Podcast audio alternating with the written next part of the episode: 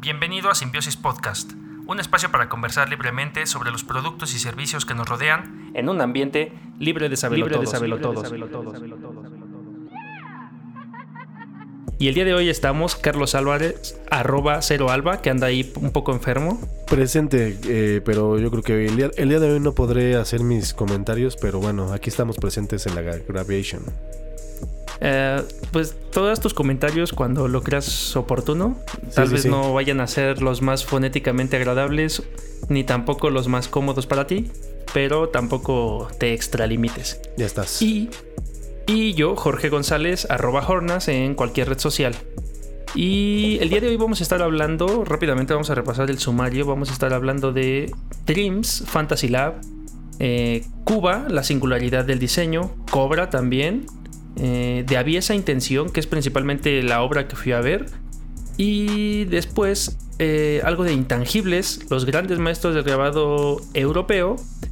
Y por último, algo sobre Banksy. Hay una polémica que hubo el 14 de febrero. Otra vez, Banksy. Y sí. Y un pequeño review. Eh, bueno, un, un spoiler de un próximo review, más bien. Ok. Y bueno, para comenzar, vamos a empezar con Dreams Fantasy Lab. ¿Qué es esta cosa? Eh, Dreams es una experiencia que eh, hace Telcel en esto llamado Fantasy Lab, en donde pretende ser como una experiencia envolvente, o no, bueno, sí lo, sí lo logra, o sea, sí logra hacer como una experiencia envolvente donde utilizan la tecnología y lo que quieren es como ponerte inmerso en ciertas habitaciones para, eh, pues, básicamente es un, es un lugar para tomarte selfies. No lo puedo describir de otra manera.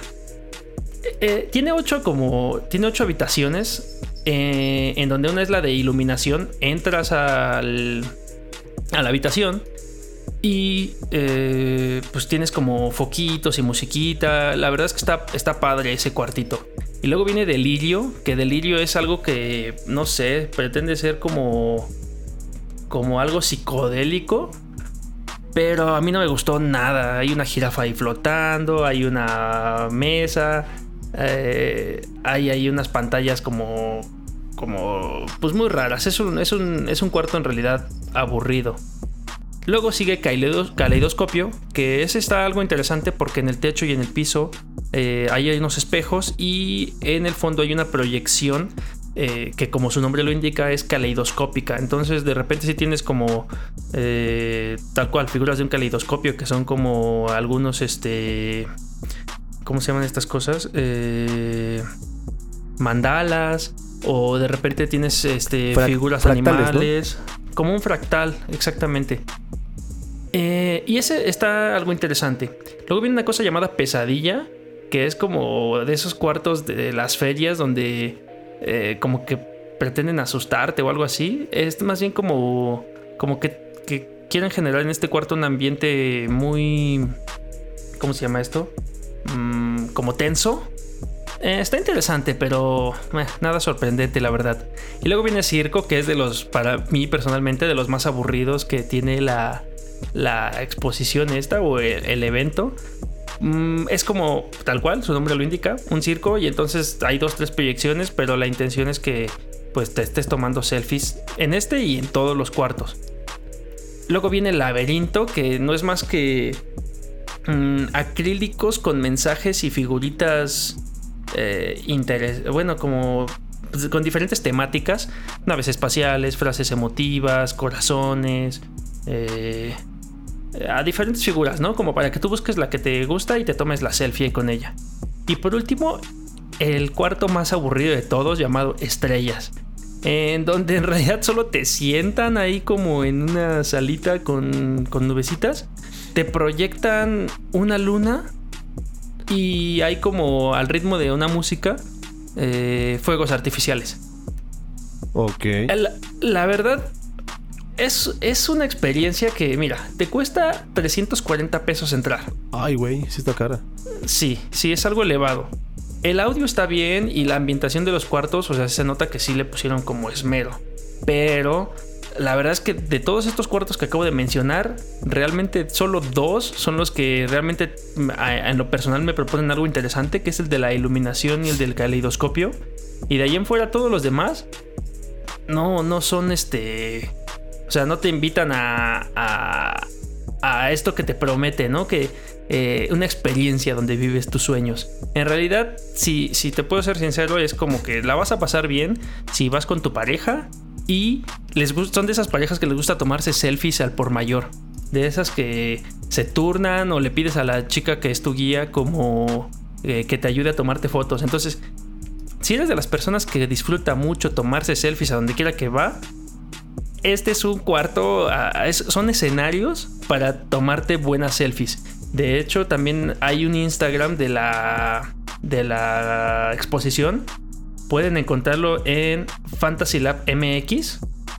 Y este, pues básicamente lo que pretende es eso: que vayas, disfrutes con tu amigo, amigos, pareja. Eh, y tomarte selfies, fotos y subirlas y, taguear a Fantasy Lab y demás. Eh, ¿Dónde está esto? Está en Plaza Metrópoli. Bueno, es a donde fui yo, que está aquí cerca de Metro Patriotismo. Bueno, de, más bien de la avenida esta Patriotismo. Y si lo recomiendo, la verdad no es algo que recomiendo, a menos de que nuevamente, les repito, sea que les gusta tomarse muchas selfies o gastar su dinero. Sí, se ve como toda una experiencia onírica, ¿no?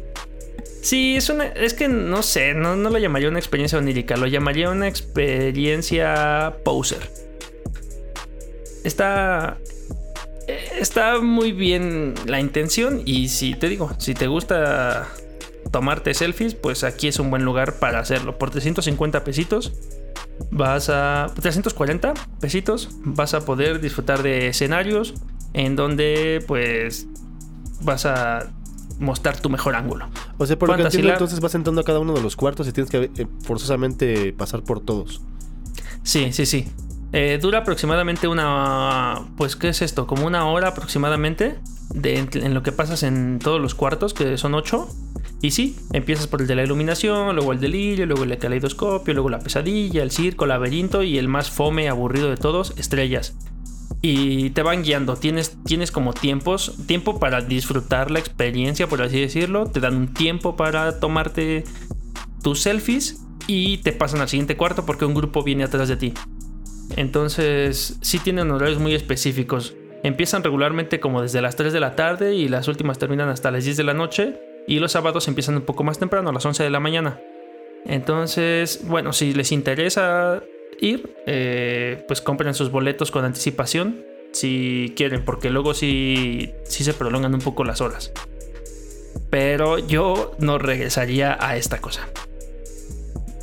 Vámonos, Fantasy Lab MX. Ok, sí, son de esas cosas que nada más las vas a ver una sola vez y no tienes como para qué regresar, ¿no?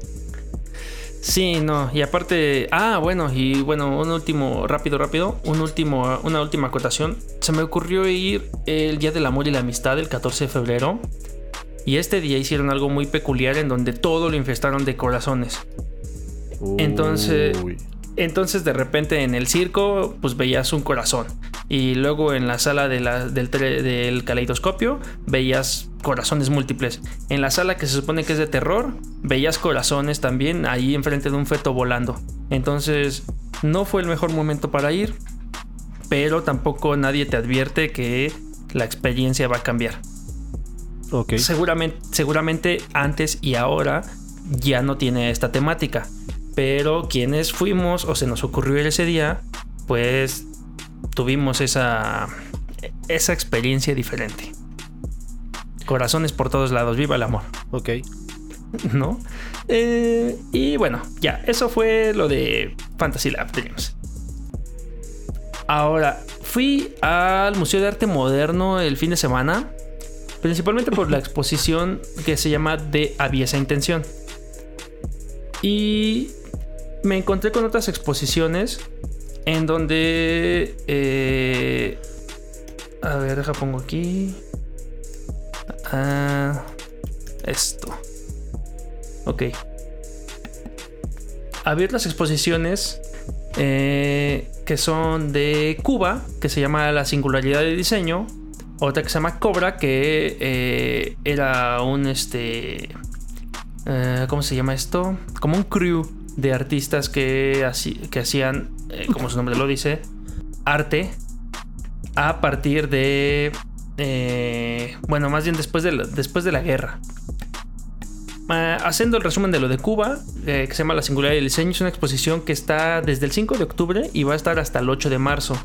Es una exposición que van a encontrar ahí en el Museo de Arte Moderno y, por que son como 70 pesitos pueden este, disfrutar de estas tres obras. Eh, la, primera que les digo que se llama Cuba eh, habla de cómo eh, fue el arte en Cuba o cómo se, se, se representó el arte en Cuba durante diferentes épocas. Principalmente trata sobre las este, obras de arquitectura, de diseño de interiores, incluso diseño gráfico para eh, pues cuando estaba cuando estaba Castro y cuando estaba toda esta banda, ¿no? Mm, de la Revolución Cubana en 1959 también, de todo ese tipo de cosas. La verdad es que está muy padre porque te, te, te te ponen a conocer un poco de la historia de cómo tiene influencias del pop art o cómo la arquitectura también ahí este eh, tuvo un papel muy importante como centros para reunir a las personas en hospitales. También hay una icónica nevería que Fidel Castro personalmente eh, vigilaba para que eh, o sea, quería competir contra las grandes cadenas de, helados y, construyó así una cuadra, una cuadra, un, un este, una, una heladería muy, muy choncha. Eh, está, está, interesante, la verdad es que está muy bueno porque trae, eh, trae 26 carteles, eh, te muestran 12 sillas, hay planos de construcciones, hay luminarias, también documentos de la época, también te muestran vajillas y fotografías, un documental muy interesante de la película. Y también había una película muy interesante. Te puedes entrar ahí y ver la proyección de una película que se llama. Ay, ¿cómo se llama esto de los vampiros? ¿De los vampiros? Eh, sí, vampiros en Cuba o algo así. Órale. Sí, está, está interesante porque habla de. Como que es una historia así vieja y de chida. Juan of the Dead o algo así. No, no, no, no, no. Se llama Vampiros en La Habana. Ah, así se llama la película. Ok.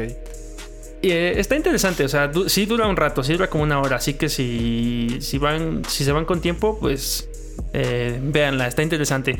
Eh, para no hacerles el cuento largo y no spoilerárselas tampoco, habla de un una serie de vampiros que se reúnen de todo el mundo y un vampiro por ahí mayor hizo una fórmula para que eh, los vampiros pudieran estar bajo la luz del sol sin que les afectara absolutamente nada. Y curiosamente, el experimento corre bajo un joven que está ahí en La Habana.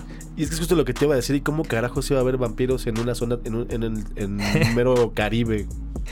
Ah, pues precisamente por eso. La verdad es que es, una historia cómica. Digo, ya es algo vieja. o sea, sí, tiene, sí tiene como unos 30 años que la hicieron por lo menos.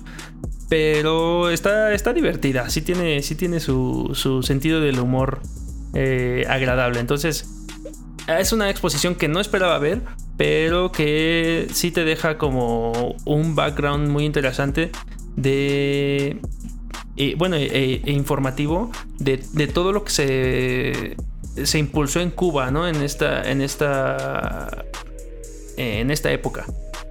Se ve interesante. se, ve bastante interesante. Sí, está muy bien. La verdad es que pues, se lo recomiendo. Quien quiera ver La Singularidad del Diseño Cuba en el Museo de Arte Moderno. Entonces, las tres obras, ahorita estamos eh, como comentando una. Las tres obras pueden entrar a verlas a partir de 70 pesitos les cuesta la entrada. Y si llevan tarjeta de estudiantes o demás, ya saben, les hacen un descuento. Oye, pues me hace una mejor opción que la otra de 300 y cacho pesos. Ah, totalmente. totalmente vale mucho más la pena y es mucho más barato. Sí, sí, sí. Eh, entonces, bueno, Museo de Arte Moderno, Cuba, la singularidad del diseño. Y sin salir del Museo de Arte Moderno, ahí tienen otra exposición ahorita que se llama Cobra, la serpiente de mil cabezas. Ay, perdón. Que vole. Que está desde el 7 de noviembre hasta el 12 de abril del 2020 va a estar. Y aquí en esta exposición, eh, pues hablan de un, te digo que era como un, eh, ¿cómo era esto? Como un colectivo en donde se exponen 126 obras que vienen del de, el Museo de Arte de Rufino Tamayo. Y habla sobre también cómo eh, a través de pinturas, esculturas, fotografías y varios documentos como videos y revistas, etcétera, se documentaban movimientos que eran de la posguerra. Y entonces este colectivo surge a, pues a partir de... Eh, pues como de, una de querer expresar o cambiar la mentalidad de las personas que estuvieran como afectadas por la, por la guerra, ¿no? O querer cambiar como estos aspectos que eran muy bélicos hacia cosas más artísticas, plásticas y juntaban a diferentes nacionalidades. Sobre todo mucho tenía que ver con lo que ahorita es Alemania. Entonces se juntaba mucha, muchos artistas de, los alrededores. En lo personal, no es una. No, eran obras de arte que a mí me gustaran mucho. O sea, no. Yo, para, mi gusto personal, no me. Está como muy abstracto, ¿no? No me proyectaba nada. Sí, sí, era como muy abstracto. Pero también este pues no sé, o sea, lejos de, de remitirme a olvidarme de la guerra, de repente sí tenía como cosas muy, pues muy bruscas, trazos muy duros, muy negros, muy, muy oscuros. Entonces, o sea, tal vez la intención de ese momento como para olvidarse de, este, de estos momentos de guerra era, la intención era muy buena. Mm, a mí, a mí no, no, me, no me remonta paz ni tranquilidad en ningún momento, ¿no? hablamos de la Segunda Guerra Mundial, después de la Segunda Guerra Mundial. Como que se nota en las obras, por lo que veo un poco, que se nota, sí, o sea, como que por más que se quieran salir de lo que están sintiendo en momentos de guerra, sí se, o sea, no se quieren salir, pero no pueden, se, se alcanza a plasmar, ¿no? Como esa intención de quererse salir de algo tan, tan, tan fuerte. Sí, es que, o sea, o sea, no, me voy a, no me quiero clavar tanto tampoco porque pues, o sea, pueden ir a verlo y ustedes tener su propia eh, eh, apreciación o, observación. Que más allá de todo es la recomendación que les queremos hacer, o sea, obviamente nosotros no somos ni curadores de arte, no somos, no somos Abelinos Lespers. No. Pero la única forma de conocer de algo y poder tener una opinión es ver, ver, ver, ver, ver y ver y ver. ¿No? O sea, igual en el cine, igual que en las caricaturas, igual que en los videojuegos, igual que todo. Para poder tener una, una buena opinión, una opinión, por lo menos hay que tener una opinión informada. podemos estar equivocados o, correctamente, pero mínimo hay que estar informados. Sí, aparte, como es un tipo de arte que, que, está como dentro del arte contemporáneo, tampoco es algo que sea para todos. Hay a quienes les gusta, hay quienes no les gusta, hay quienes, hay cosas que a pesar de que se puedan considerar arte contemporáneo, abstracto, lo que sea, eh, sí te transmiten como algún tipo de sentimiento o, al menos su estética te agrada, pues también no está de más que, la, que aprovechen y la vean y la conozcan, va a estar hasta mediados de abril. Entonces, si andan en el Museo de Arte Moderno, de una vez pásense a esta sala. Y además ya saben que fueron las tres exposiciones por 70 pesos, ¿no? Las tres exposiciones, eh, la pasada que era la de Cuba, esta que es la de Cobra, y eh, pues vámonos de una vez a la siguiente, que fue por la que yo llegué al Museo de Arte Moderno, que se llama De Había esa intención. Esto es como... Y me llamó la atención porque el título, bueno, el subtítulo es Psicoanálisis e Identidades en el Arte Moderno. Y es un homenaje a Teresa del Conde. Teresa del Conde eh, fue eh, una, la directora también del Museo de Arte Moderno. Y entonces es como muy famosa porque impulsaba y daba a conocer y tenía crítica y tenía publicaciones constantes a través del arte. Bueno, eh, más bien hacia el arte. Y aquí podemos encontrar obras muy buenas Aquí, aquí sí están muy, muy bien como, como establecidas por momentos y por tiempos, en donde eh, hay obras de, de diferentes artistas mexicanos, pero aquí la intención es que ella las, eh, bueno, que esta obra está como eh, puesta como en diferentes etapas de, de cosas de Freud. Entonces, de repente hay cosas como de fantasmas, de sexualidad, de, de guerra, o sea, como que sí hay, temáticas a partir de las pinturas y entonces eh, todas estas pinturas de la historia, de historia del arte que el, que el museo tiene o que ella fue haciendo esta curaduría eh, a través de, de, este análisis hacen lo ligan con el psicoanálisis de, de Freud lo hacen muy freudiano dicen aquí o sea, es todo. Ah, bueno, sí, con, todo, con todo el enfoque de Freud, entonces. Sí, sí. Es que, es que ligan las. Las este. Como las, los momentos de las pinturas con las este, interpretaciones o, las teorías de Freud. Pues miren, hasta para eso, con lo que estamos, lo mismo que estamos diciendo de que cada quien ve lo que quiere ver, o sea, lo, todo, una exposición no apta para jungianos.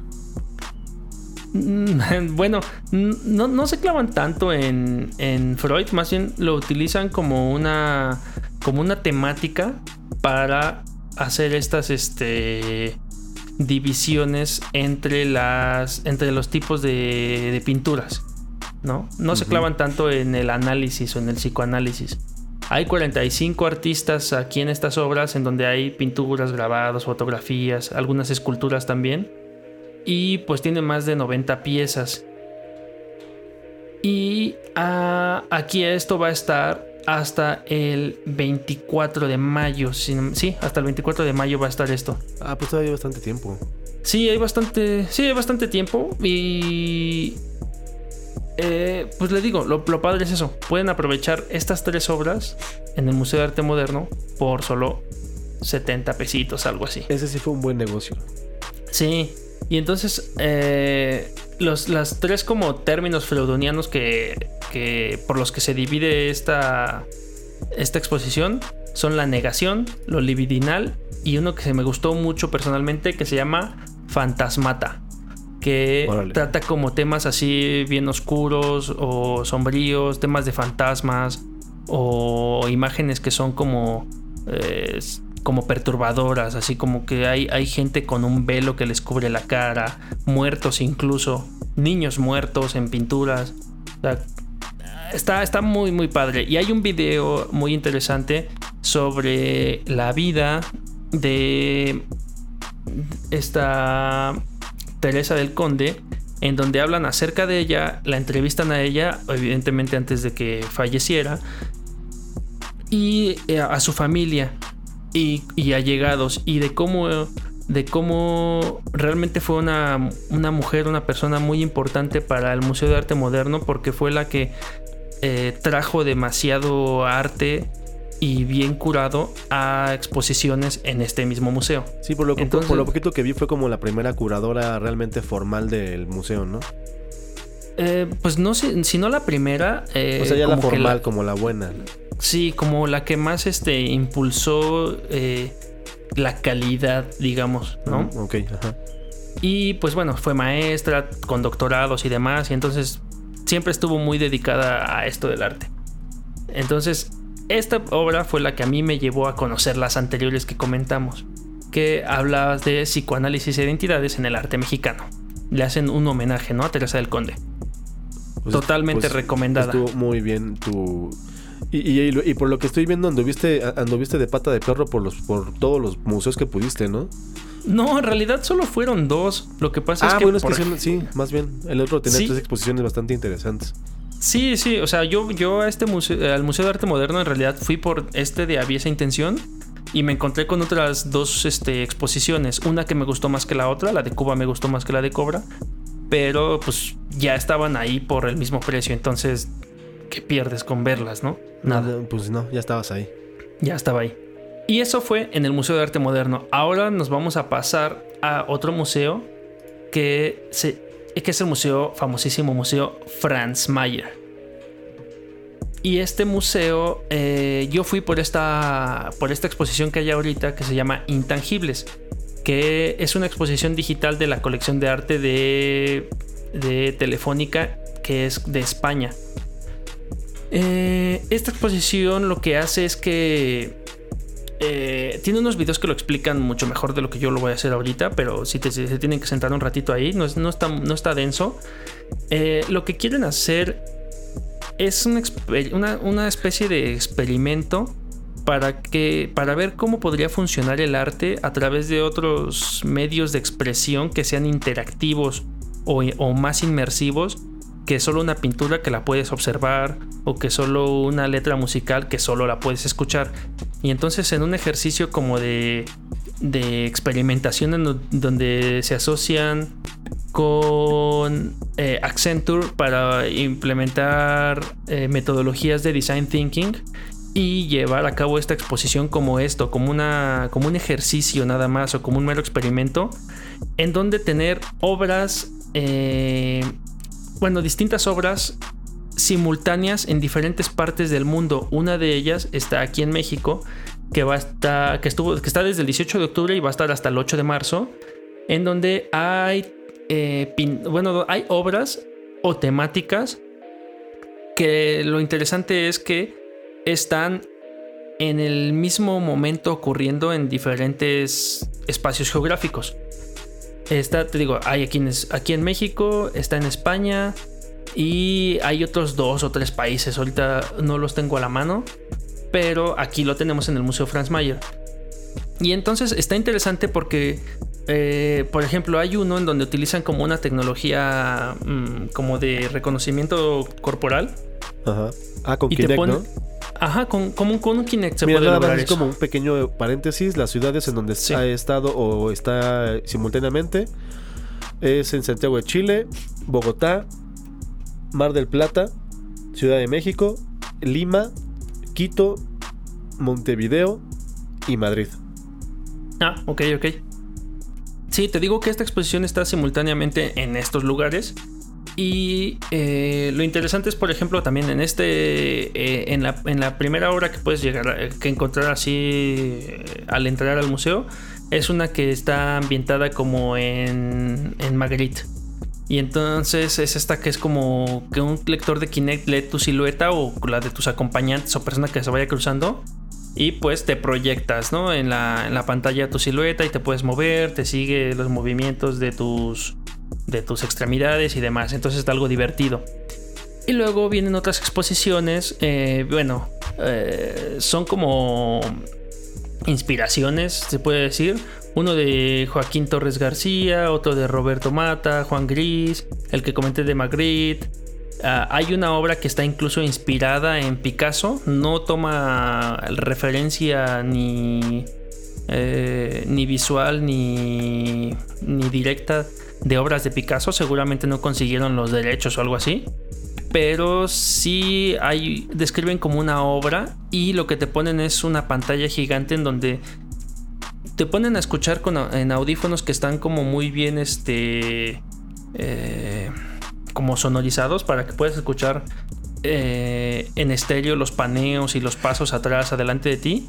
Y hay un, hay un, hay un español eh, describiéndote una obra de arte, ¿no? Así como mira el caballete y la pintura y el caballo y mira cómo está el sol. Tú nunca ves nada, todo lo estás escuchando. Y entonces lo que hacen es invitarte a ti a, pintar en esta pantalla lo que, lo que escuchaste, ¿no? Todo lo que escuchaste, cómo lo, cómo lo visualizaste en tu mente. Y entonces te invitan a pintar esto y esto se comparte en todos estos países, ¿no? Hay uno también donde tocas las cuerdas de, una obra. Hay una obra y hay unas cuerdas proyectadas y entonces como con un Kinect y un sensor detectan que tú mueves las cuerdas y suenan y entonces todo, todo ocurre como eh, digital y, y, en vivo. Eh, en cuanto a la música, hay uno en donde también te ponen un visor de realidad virtual y estás inmerso en la obra en un ambiente tridimensional, en donde si tú te quedas viendo fijamente un objeto, avanzas hacia él y entonces puedes ver atrás, adelante. Eh, ya no solo estás viviendo la obra en dos dimensiones, sino también en tres, ¿no?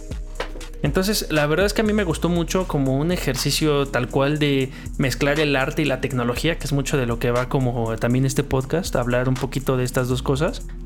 Y esta, y esta exposición eh, creo que pues más bien me atrapó por eso, ¿no? Habla de cómo mezclas las nuevas tecnologías involucrando nuevas las nuevas formas de, expresión y de comunicación y de interacción hacia estos métodos que son que eran como más tradicionales, ¿no? Entonces eh, me parece eso un buen ejercicio. No creo que no va no sustituye para nada una obra de arte, eh, ¿cómo se puede decir? Como convencional. Pero el hecho de que ya se esté como pensando o dándose, dando, sí, que se estén dando la oportunidad de explorar otras áreas de expresión artística, está interesante, ¿no? Sí, es que más que, más que nada por lo que veo es, un, es una instalación, ¿no? Más que otra cosa. Lo que está muy interesante es que esté simultánea porque, como dices, que esas, esas obras que tú haces colaborativas y que se muestran en todos lados al mismo tiempo, está muy, muy interesante. Sí, y también luego hay un espacio, eh, si, o sea, depende cómo lo veas, al principio si vas entrando o al final si ya vas de salida, en donde tú puedes dejar tu nombre, tu reseña y comentarios y publicarlo. Y con eso, en tiempo real, en una base de datos se guarda y todo el mundo puede ver tu comentario en el momento en que lo estás publicando. Ah, está chido. Entonces, este, está bueno. O sea, como un ejercicio y como una experiencia que vale la pena ver está bien. Y también la entrada te cuesta bien barata, como 60, 70 pesos, ¿no? Algo así. Digo, si traes credencial de estudiante o otros tipos de descuentos, te sale más barato. Pero también, por ese mismo precio. en los domingos, ¿no? También es cuando todavía es más barato aún. Eh, no, es lo mismo. Ah. Es, lo mismo, es lo mismo. De hecho, yo fui, yo fui un domingo y, me salió así como en ah, ese precio. es que no sé si el Franz Mayer también cuenta para los descuentos. Porque creo que nada más los que son de Limba son los que son de. Los que te hacen descuento, ¿no? Algo así. No, sí tiene descuento de estudiante y de. Y, de adulto mayor, algo así. Sí, es que hay uno que no te. El, el MIDE, creo que no, te, no, hay descuento en el MIDE. Ah, no, creo que ahí no. Sí. Y bueno, pues se lo recomiendo mucho, sobre todo si les gusta como este tipo de, de, tecnología interactiva, intangibles, en el Museo Franz Mayer está. Y también de esas sorpresas, ya vamos a cambiar de tema, eh, en ese mismo museo, por ese mismo costo, pueden encontrar también la exposición de los grandes maestros del grabado europeo. Es una colección tal cual de este mismo museo de Franz Mayer. Y esta de verdad que fue una joya que no me esperaba. Es una exposición que está desde el 13 de febrero, o sea, tiene nada que la pusieron y va a estar hasta el 17 de mayo. Y muestra cómo esta eh, es como... Eh, es que es una es, es este, imprenta a mediados del siglo... Es que son varias. Son varias técnicas. O sea, la técnica más conocida eh, es la de grabado, ¿no? Pero, pero tienen diferentes técnicas, bueno, diferentes obras que están realizadas con diferentes técnicas. Eh, la más común, que es la que está hecha sobre madera, se le llama gilografía o silografía con, X. Pero también existen eh, calcografías, grabados en buril, eh, técnicas de punta seca o agua fuerte. Básicamente todos consisten en, tallar, solo que algunos son sobre maderas, otros son sobre metales, otros son este, placas que se hacían en cortes con punta diamante, se hace el corte negativo, ¿no? Ya luego lo pasaban sí, O sea, la, premisa es la misma. Haces un negativo y después imprimes, o sea, pones tinta sobre él y lo plasmas. Ya eh, tiene diferentes nombres dependiendo de la técnica que se utilizara. Pero hay unas obras que son eh, las, las de agua fuertes principalmente, que están muy, muy tremendas. Y también muchos son como de los estados germánicos en ese, en ese entonces que, son como, hablamos como del 1450, 1470 aproximadamente, que ahorita ya es Alemania, ¿no? Pero hay unas que son de, mm, perdonen mi alemán, pero se llama Albrecht Dürer. Este tipo estaba muy, muy cañón, ¿eh? O sea, tú todas las obras que ves, cuando hay una que te, que te hace levantar así la, la, la ceja o la mirada o te sorprende y te hace voltear a verla nuevamente, lees de quién es la obra y es de este personaje. O sea que él era el mero mero. Sí, era el mero mero. De hecho, en la página de donde está en el Franz Mayer, en la página de la exposición, eh, no sé si la, que está de ahí en la, en la, portada sea de este artista que dices, porque está impresionante. Tomemos, es que tomemos en cuenta que el artista no dibujaba, o sea, no hacía directamente la obra sobre el material lo hacía en otro medio y después ese medio lo utilizaba para imprimir. Entonces se tenía que imaginar las cosas en negativo para después verlas ya en positivo. Entonces, por, eso es que la técnica del grabado es tan reconocida y tan, tan querida porque exige todavía un nivel extra de dificultad. Sí, de hecho luego había, hay unas cosas bien curiosas porque seguramente sí se grababan como en ¿cómo se puede decir? Como en la posición original, como una pintura, porque cuando ya lo plasman en el sello grabado, el nombre del, del artista o, de este... Sí, de quien hizo el grabado, está al revés en la impresión, ¿no? Sí, es que creo que se toma en cuenta que en realidad la obra es el... El, negativo. el original. el, original, negativo es el, el negativo. Sí, porque de hecho eh, también hay, hay hay mucho grabado que se encuentra a la venta y obviamente te venden las piezas ya impresas, nunca te van a vender el máster obviamente, o sí, digo, en algún momento hay coleccionistas de másters de grabado, pero eh, las piezas, las, las, digamos que las impresiones vienen numeradas en muchas, en muchas ocasiones. O sea, que tú puedes tener la 1 de 400, ¿no? O una cosa así. Sí, no, y aparte también me gustó mucho cómo está como la museografía, porque de repente estás en una sección que habla como de eh, realeza y luego entras a una sección que habla como de la, población, o sea, ves borrachos, ves cantinas, ves este, pues gente normal así o cotidiana, un, un, borracho con pata de palo, ¿no? Y de repente pasas como a, a, lo que estamos, a lo que pueden ver si visitan la página del Museo Franz Mayer o si van a la exposición y lo van a ver así en grande. Eh, cosas como bien fantasiosas, como si estuvieras viendo algo del, del Greco, algo, algo así muy, muy cañón. Hay, hay obras que son, les digo, de este Albrecht Dürer, que es como lo que es, es Alemania, otros de Rembrandt Riggin, Lucas van Leyen, Anton van Dyck, Jex Calliot, o sea, hay, hay como varios. Hay, hay eh, aquí, aquí en la página informativa eh, hay 96 estampas que se exponen en, la... Y estas obras son las que adquiere eh, Franz Mayer, el propio Franz Mayer, de 1939 a 1946 en la ciudad de Nueva York. Entonces nos está mostrando también como, como calidad y la verdad es que hay unas que por muy simples que parezcan, porque no sé, es como una granja con puerquitos y, cosas que parecieran muy cotidianas y banales, te acercas a ver el detalle con el que están realizadas estas obras y muchas no, no rebasan ni los 10 centímetros de, de, perímetro, más bien de área, y están pero, pero sorprendentes. Y hay unas que son incluso como, como bosquejos, como si fuesen meros, meros bocetos, pero ya impresos y tienen una calidad impresionante. O sea, sí, les, da, sí les dan una estética muy, muy, de hecho, no me acuerdo el nombre del artista que se ha grabado. Ahorita lo voy. Bueno, digo que ya no, nos va a dar tiempo, pues, de investigar ni ponerlo, pero no me acuerdo que. había un artista que hacía grabado que se quedó incluso ciego porque hacía cosas muy así detalladas. Y obviamente en esa época pues, no tenían lámparas, no había luces, tenías que forzar demasiado la vista y al final se quedó ciego por lo mismo. Porque hacía cosas a un detalle casi casi fotográfico. No, no lo ubico, sinceramente.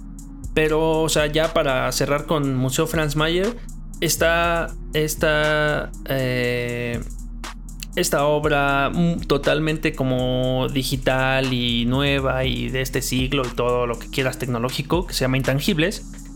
Y si quieren remontarse al siglo XV, vayan a la otra sala del Franz Mayer y vayan a ver esta cuestión de los grandes maestros del grabado porque está muy, muy, muy cañón. Y vale mucho más la pena que Fantasy Lab, un millón de veces. Entonces, Franz Mayer rifa también. Eh, y ya, para cerrar, nada más, eh, por no dejarlo pasar, una noticia que surgió a, partir del Día del Amor y la Amistad. Se puede decir que sombrearon a Banksy. ¿Y por qué lo sombrearon? Bueno, para empezar, Banksy hizo una. Eh, ¿Cómo se puede decir? Como una obra de arte, ¿no? Eh, se le considera arte ya también a este, a este muralista, o bueno, a este tipo de murales que hace Banksy. Pues uno de una de sus obras. Sí, es una, es una de sus obras. Y entonces hizo una, una obra en donde hay una niña disparando como un globo, pero parece como una explosión de avión. Y hay quienes la interpretan como esta. Eh, como esta este derribe que hubo de un avión apenas, ¿no? Que era como accidental. Derribaron su propio avión en Medio Oriente, ¿no? Sí, sí. Y entonces, este, pues también, eh, pues hubo mucha gente que le gustó, ya sabes, ¿no? Están los fanáticos, están los detractores, está la gente que lo cuida. Eh, y entonces, este pues bueno, aparece esta obra de Banksy que pueden verla en su Twitter o en su Instagram, incluso si entran a su página oficial de Banksy, que este que es banksy banksy.co.uk, que es el, el sitio oficial de Banksy lo repito, banksy.co.uk. Ahí en la, en la en el homepage pueden ver esta obra de la que les estoy comentando un poco. ¿Y por qué digo que sombrearon a Banksy? Pues bueno, porque ni Banksy se salva de los haters y de repente sale un encabezado de ABC que dice, destrozan con un graffiti el último dibujo, entre paréntesis, graffiti, de Banksy. Bueno, no dice entre paréntesis, yo lo puse. En Bristol, ¿no? E, era un regalo a su ciudad por San Valentín y lo grafitearon. Entonces está, está bueno también porque... Está cabrón porque es de, es de los que, pues ahora sí, es de los grafiteros más respetados, ¿no? Pues en teoría es de los grafiteros más, más, este, más respetados. Y entonces, bueno. Sí, o sea, respetados por la misma banda, ¿no? De que no, no o sea, no, no, no, se ha sabido de otra obra de Banksy, de Banksy que haya sido rayada.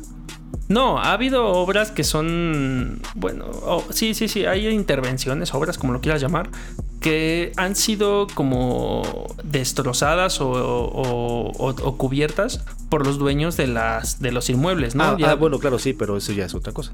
Había una que era de un hotel, por ejemplo, que lo quería cubrir y demás, y entonces un eh, oportunista diagonal rescatador de arte pues mandó quitar la pared y lo guardó y lo quería poner en un museo, pero eh, el museo no lo recibió porque como no es una obra de él, el autor tiene que autorizarla, pero como el autor es Banksy y, en teoría nadie sabe quién es Banksy, entonces pues no podían recibir la obra, bueno, etcétera.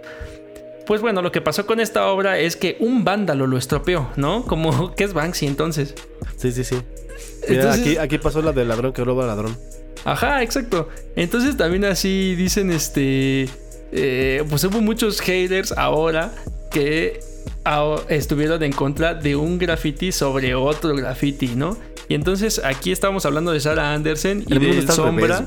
sí, sí, sí. O sea, está, estaba Mundo aquí peleado porque el Sombra pisó a Sarah Anderson y aquí de repente a Banksy lo pisan y todo el mundo se vuelve loco también, ¿no?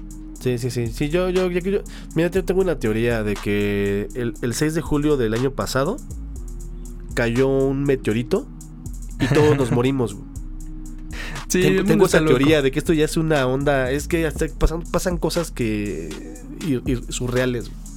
Sí, y aparte no o sea, tampoco dudo que ya siendo Banksy y lo que ha hecho anteriormente con estas obras que se autodestruyen, que a lo mejor alguien en su mismo colectivo se rayó a sí mismo para generar más polémica. No, no lo sé. O sea, pues es que mira, ¿sabes qué pasa? Que justamente cuando se enfría, se enfría un poquito Banksy, Banksy, justamente cuando se enfría un poquito, hay alguna noticia.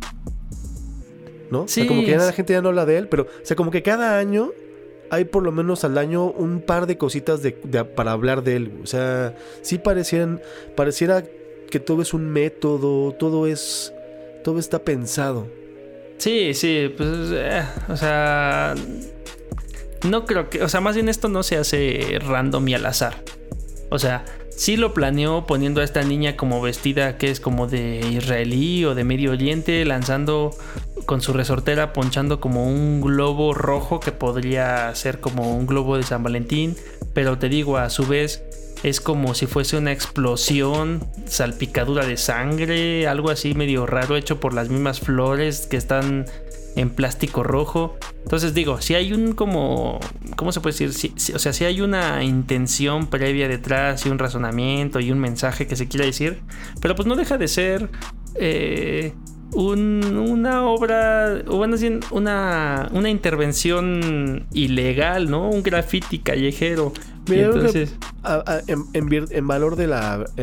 sí, en virtud de la verdad, pues es una obra. No sabemos si es. No, no estamos como para decir si es arte o no. Pues es una obra, pero que al final. Pues. Digo, al final funciona porque estamos hablando. Al final todo lo que hacen funciona porque estamos hablando de ella.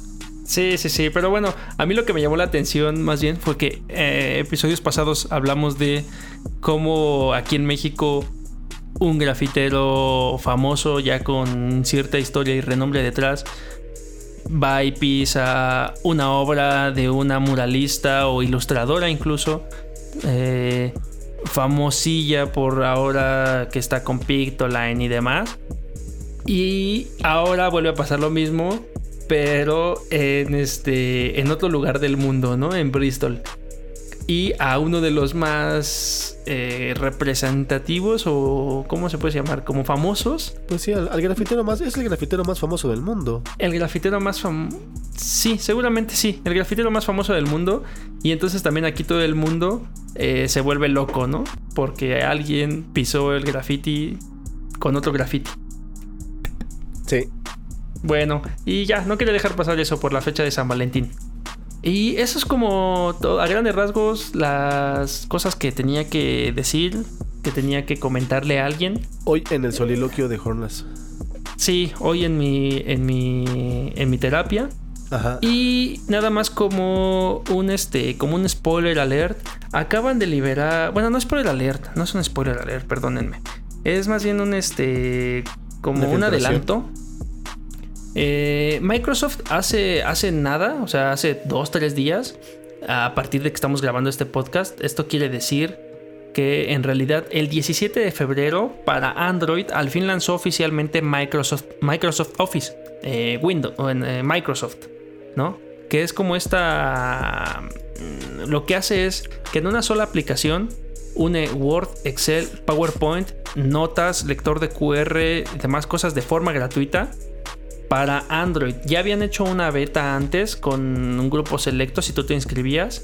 Y ahorita ya para Android liberó Microsoft esta aplicación que se llama así, Microsoft Office. En donde pues mezclan diferentes, o sea, las aplicaciones más famosas o más utilizadas de Office, de Microsoft Office, en una sola aplicación. Apenas la descargué, la estoy probando, se sincroniza bien con tu OneDrive, eh, tampoco está, eh, es gratuita, puedes crear tus documentos gratis y demás, manipularlos. Eh, y no te están como diciendo a cada rato que upgrades o que te suscribas o demás. De hecho, puedes incluso, lo, que está padre e interesante de la, de la aplicación es que no te forzas únicamente a sincronizar tus archivos con OneDrive, sino puedes sincronizar cualquier servicio de cloud que tengas con Google ah, Drive, con Dropbox, con lo que tú quieras puedes sincronizar tus archivos de, de esta aplicación.